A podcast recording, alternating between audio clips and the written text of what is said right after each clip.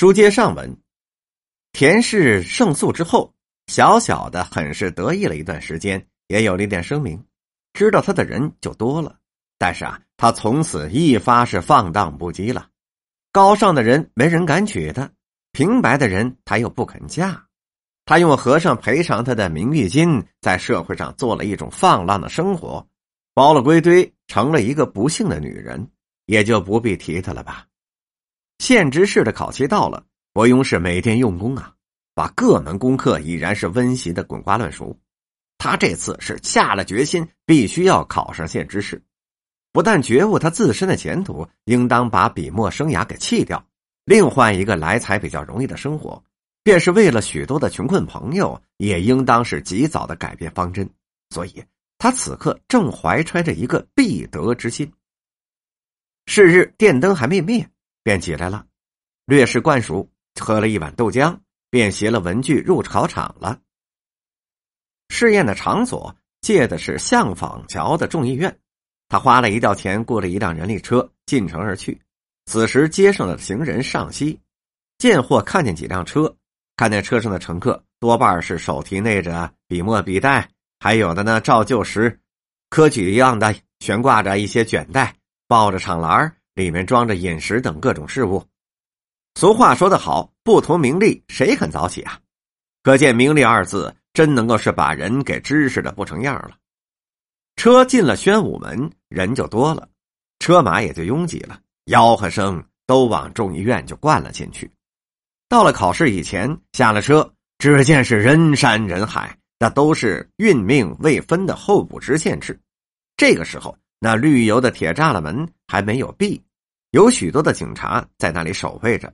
预考的人都是拥在门前的大广场内，有看场规的，有彼此闲谈的，有的呢是摊上购买食物的。伯庸在人丛之内走来走去，也遇见了几个旧时同学，他们也是来考知识的。内中当中学以上教员的就好几位，他们都打算抛却这清苦的生活，钻入宦途。他们看了伯庸，都说：“哎呦，你也来了。”伯庸说：“嗨，可不是嘛！我在首阳山上饿不起了，又有许多人直逼着我，打算弄个知识做做。你们大概也要改图了，但不知这彩票谁能中啊？你们瞧瞧啊，这里面俨然是一个宝局呀！咱们红着心跑来。”跟世上那些赌鬼有什么分别呀？我想这一星期之后的事儿，咱们此刻呀，谁也是不知道的。说罢，大家都轰然大笑了。这个时候，日光已由城垣射了进来，那场门还没有开。本来就起得早，在此站了足足有俩多钟头，大家都有些倦色了，只得蹲在地上，三三五五的就聚谈起来。有的说呀，这做知县的在南省比较好。因为富庶有钱呢，有的又说：“嗨，在外边省好，因为风气不开，知县说一不二。”有的说呢，将来呀，我要分发到奉天；有的还说，将来呀，我分发在江苏。总之是你一言我一语，跟着说梦话似的。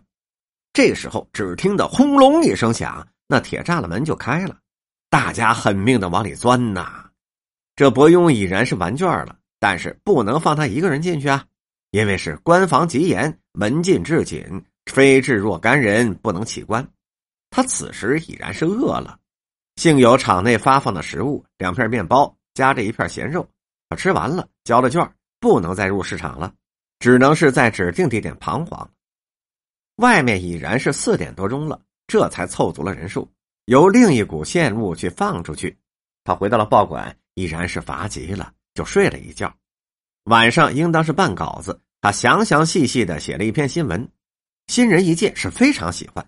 晚饭时，特别是添了两个菜给伯庸慰劳。第二天一早，伯庸照旧去入场，他拿出了奋斗的精神，气在必得，消极思想是一点没有。如此三场，一周之后发榜就出来了，在京兆集馆里面，他却来了个第一名，同时看榜的人都是替他称贺。他看见他的名字高悬在榜上，不知是喜还是忧，但觉得心中直跳。他回到报馆去报告大家，众人于是都呼他是做大令喽。别的朋友也听说了，还给他推荐了人了。倒是亲人明白官场的形势，他说呀：“你们可别看伯庸考第一，他中不中那还在两可呢。这次县知事试验重在口试。什么叫口试啊？那就是得相面跟填履历。你不用有资格没履历啊，这是他第一个吃亏的地方。再说年龄也够大了，老袁这回的意思是绝对不要新进青年去当地方官的，所以他无论是考得多高的分一到口试那肯定得下来。但是呢，这也在两可之中，也未必。笔试究竟是要紧的，这第三场若不及第，那就算是完全没希望了。